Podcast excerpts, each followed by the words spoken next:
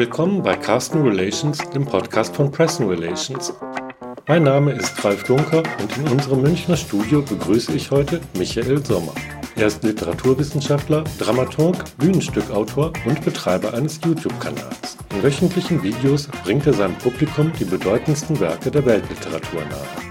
Er berichtet, wie es zu dem Kanal Sommers Weltliteratur to go kam und was er damit bewirken möchte. Thema ist außerdem, wieso spielerisches Lernen nicht nur für Jugendliche von Bedeutung ist. Hallo Michael, du betreibst den YouTube-Kanal Sommers Weltliteratur to go. Wie ist es eigentlich dazu gekommen? Ich habe als Dramaturg gearbeitet an einem kleinen Stadttheater in Ulm nämlich und mein Interesse dabei war immer zu experimentieren und Formen zu finden, wie man alte Kultur, wie man literarische Werke, wie man auch Theater natürlich insbesondere jungen Leuten vermittelt. Und deswegen habe ich gerne verschiedene Formate ausprobiert. 2013 stand ich als Dramaturg vor der großen Herausforderung, eine Inszenierung von Georg Büchners Dantons Tod vorzustellen. Es handelte sich dabei um eine Inszenierung, bei der der Regisseur die Handlung komplett rausgeschmissen hatte. Also übrig blieben die beiden Protagonisten Robespierre und Danton, die sich an einem langen Tisch gegenüber saßen und sich sehr ästhetisch und anspruchsvoll Büchner-Zitate um die Ohren hauten, aber wenn man keine Ahnung hatte, worum es in diesem nicht unkomplizierten Stück eigentlich ging, äh, konnte man schwerlich davon profitieren, schon gar keine Schüler, die sich das Stück natürlich angucken mit ihren Lehrern zusammen, weil es sich um einen Schulklassiker, eine Schullektüre handelt. Also habe ich bei einer Einführungsveranstaltung Playmobil-Figuren und noch ein paar andere Püppchen bei uns aus der Requisite geholt, habe das ähm, auf einem kleinen Ikea-Tischchen ähm, gespielt, gefilmt und auch groß projiziert, damit das Publikum es sich anschauen konnte und habe dem Publikum im Prinzip erklärt, also das, was ihr heute seht, werdet ihr später auf der Bühne nicht sehen, aber das ist das Stück, wie der Autor es sich gewünscht hätte. So. Und hinterher hatte ich eben diese Aufzeichnung als Abfallprodukt und habe sie zu YouTube gestellt und war dann erstaunt, dass relativ viele Leute das angeschaut haben. Das ist deshalb ungewöhnlich, weil sich normalerweise kein Schwein für Theaterclips interessiert, Theatertrailer oder sowas. Insofern diese interessante, vielleicht kindische Mischung aus äh, Playmobil-Figuren, Kunst, hoher Literatur, anspruchsvollen Dingen, das ist so eine komische Zusammenstellung, dass sie irgendwie ansprechend wirkt, scheint es so bin ich auf die Idee überhaupt zu dem Format gekommen und Anfang 2015 war ich dann freiberuflich unterwegs und habe diese Serie angefangen. Seitdem mache ich einmal in der Woche ein Werk der Weltliteratur mit Playmobil-Figuren. Das heißt, du bist sozusagen ganz spielerisch an die Sache herangegangen, hast es dann irgendwie für dich erobert und deinen YouTube-Kanal dann zum Wachsen gebracht. Wie waren denn eigentlich die ersten Entwicklungen von dem YouTube-Kanal und wie hast du es geschafft, so viele Follower zu kriegen? Ich glaube, das Geheimnis meines Erfolgs, wenn ich das so großspurig sagen darf, besteht einfach darin, dass es zielgruppenorientiert ist. Es befriedigt die Bedürfnisse von armen Schülern, die in der Schule keinen Zugang zu ihren kleinen gelben Reklamheftchen finden ähm, oder aber, wenn Sie nochmal vor der Arbeit das Stück oder den Roman wiederholen wollen, können Sie das auch auf eine sehr leichte Weise tun. Also es hat einen ganz pragmatischen Nutzen für diese Leute. Deswegen hat es sich relativ schnell in dieser Zielgruppe rumgesprochen und äh, mittlerweile gibt es auch viele Lehrer, die ähm, sich das anschauen. Außerdem ist es mir schon im ersten Jahr gelungen, einen Kooperationspartner, nämlich Reklam, zu finden, den Reklamverlag, die das ähm, unterstützen und äh, eben auch ähm, verbreiten sozusagen auf ihren Kanälen. Das hilft auch. Steht das nicht in Konkurrenz? Gibt es nicht vielleicht zum Beispiel auch Leute, die sagen, ja fein, wenn ich das jetzt als Video gesehen habe auf Sommers Weltliteratur to go, dann brauche ich mir das Heft gar nicht mehr zu kaufen oder nicht mehr anzuschauen? In der Tat, das ist äh, so ein bisschen die große Angst, dass es äh, Lesen verhindert. Es gibt immer wieder solche Kommentare, die lauten, super, jetzt brauche ich das Buch nicht mehr zu lesen. Ich stehe äh, auf der Position, dass es Leute, die nicht lesen wollen, schon immer gegeben hat. Es gibt ja auch Untersuchungen darüber. Es gibt die sogenannte JIM-Studie, die untersucht das Medienverhalten von 11- bis 19-Jährigen seit 1998 jedes Jahr. Und äh, die tröstliche Nachricht ist, äh, seit zehn Jahren, und YouTube gibt es seit 2007, ist die, äh, der Anteil derjenigen Jugendlichen, die überhaupt nie ein Buch freiwillig in die Hand nehmen, äh, bei 17,5 Prozent. Daran hat auch mein Kanal nichts verändert. so, also ähm, das auf der scherzhaften Seite. Aber ähm, Ja, es gibt natürlich äh, diese Gefahr sozusagen, dass man alles nur noch durch leicht zugängliche Medien konsumiert und sich nicht mehr der Sperrigkeit dieser Kunst aussetzt. Äh, das verlangt ja eine viel größere kognitive Energie, ein Buch zu lesen, als äh, ein eingängiges YouTube-Video zu betrachten. Aber auf der anderen Seite müssen wir auch sehen, dass diese sperrige Literatur natürlich genau das Problem hat, dass sie mit äh, einem Medienmix konkurrieren muss, der heutzutage völlig anders aussieht als noch vor 100 Jahren. So, die modernen Massenmedien sind einfach dazugekommen. Ähm, das, der Kuchen wird nicht größer, so von Leuten, die sich mit solchen Inhalten überhaupt auseinandersetzen wollen.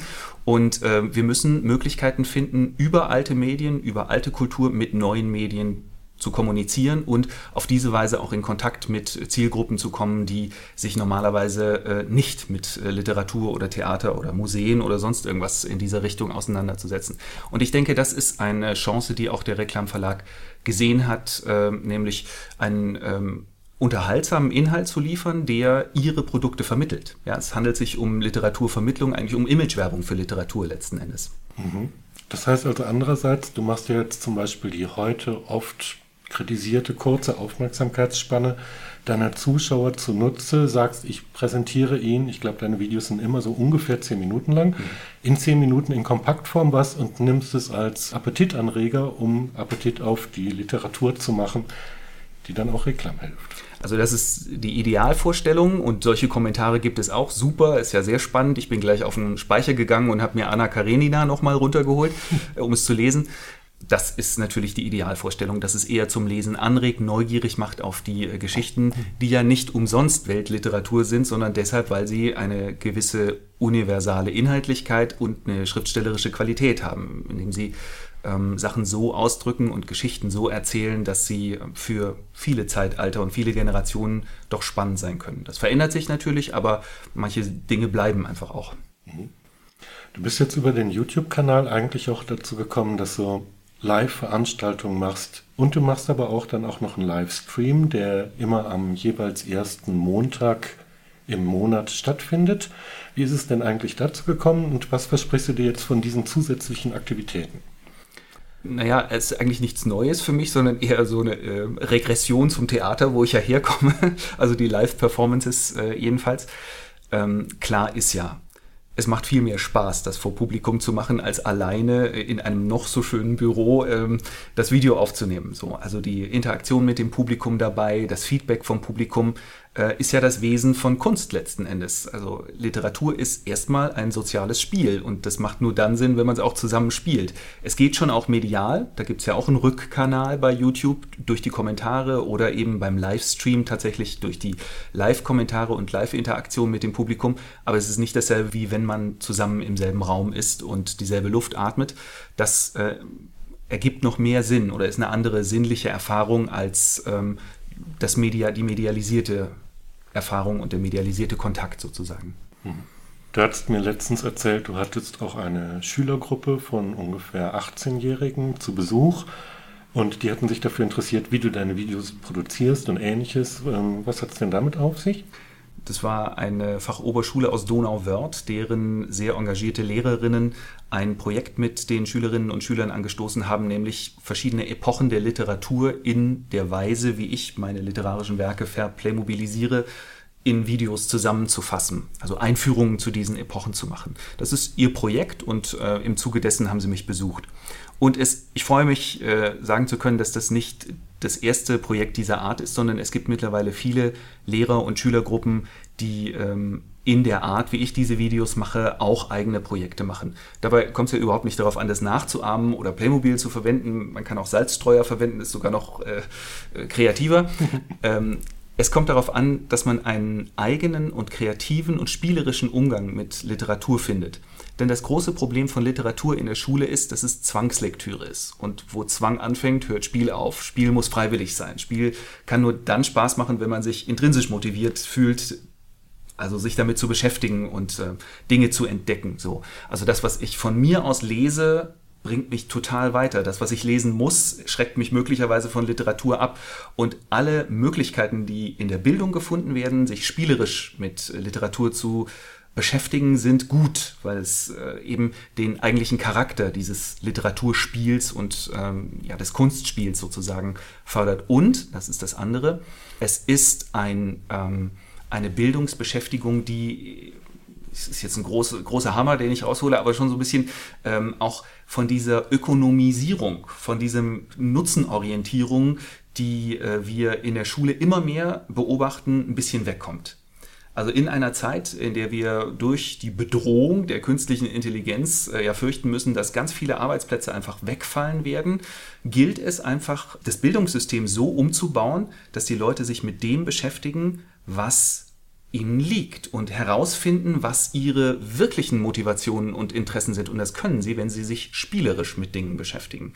Kinder machen das von sich aus, aber mit dem sechsten Lebensjahr wird es ihnen ausgetrieben, weil sie dann in der Schule diszipliniert werden und funktionieren müssen auf eine gewisse Weise. Und das ist schlecht. Mhm. Ja, also wir müssen äh, daran arbeiten, eigentlich mehr vom Spielerischen in unser Bildungssystem zu kriegen. Und das tut auch der Wirtschaft am Ende gut, weil gerade in einem Land wie Deutschland wir davon profitieren müssen, dass Leute kreativ sind und ihre eigenen Dinge herausfinden. Ja, also denken, erfinden, ähm, entwickeln. Das ist äh, das, wo wir stark sind und nicht bei irgendwelchen also weder bei der Produktion noch bei irgendwelchen natürlichen Ressourcen oder sowas. Damit müssen wir uns, glaube ich, anfreunden mit diesem Gedanken, dass wir viel mehr auf ähm, die Bildung setzen müssen, letzten Endes, die spielerische Bildung. Jetzt hattest du ja eigentlich das auf Schulbildung bezogen, aber dieses spielerische Lernen oder diese auch Motivation, Kreativität zu entwickeln, gilt natürlich genauso im Erwachsenenalter. Siehst du das als übertragbar an? Hundertprozentig. Also ähm, ich bin zutiefst davon überzeugt, dass ähm, Systeme wirtschaftliche Systeme, Firmen, Hierarchien, die Leute, die miteinander arbeiten, äh, nur dann wirklich gut und zukunftsorientiert miteinander arbeiten können, wenn sie die Freiheit äh, haben, spielerisch mit ihren Inhalten umzugehen. Also im Bereich der Öffentlichkeitsarbeit und äh, Werbung natürlich äh, liegt das auf der Hand, äh, dass man Menschen auch verführen muss sozusagen. Aber bei den Produktionsbedingungen ist es manchmal ja vielleicht nicht unbedingt so. Und ich glaube, dass die Produktionsbedingungen genauso spielerisch sein müssen, wie das, was am Ende rauskommt. Das ist übrigens auch ein totales Thema im Arbeitsalltag des Theaters. Ja? Also Theater sind sozusagen die, die letzte Bastion der Monarchie. Da gibt es äh, Diktatoren und Alleinherrscher und äh, einsame Entscheidungen und Befehlsempfänger sozusagen, die da irgendwie funktionieren und wenig Geld dafür kriegen.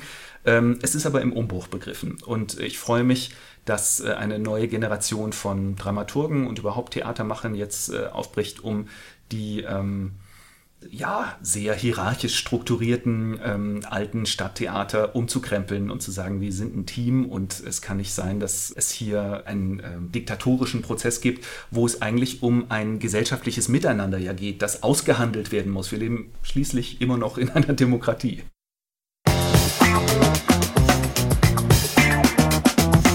Sie hörten Carson Relations, dem Podcast von Pressing Relations. Weitere Informationen zum Thema finden Sie zum Beispiel in unserem Blog auf der Website blog.press-n-relations.de. Abonnieren Sie uns und verpassen Sie keinen unserer Tipps und Tricks rund um Marketing und Medienarbeit. Bis zum nächsten Mal.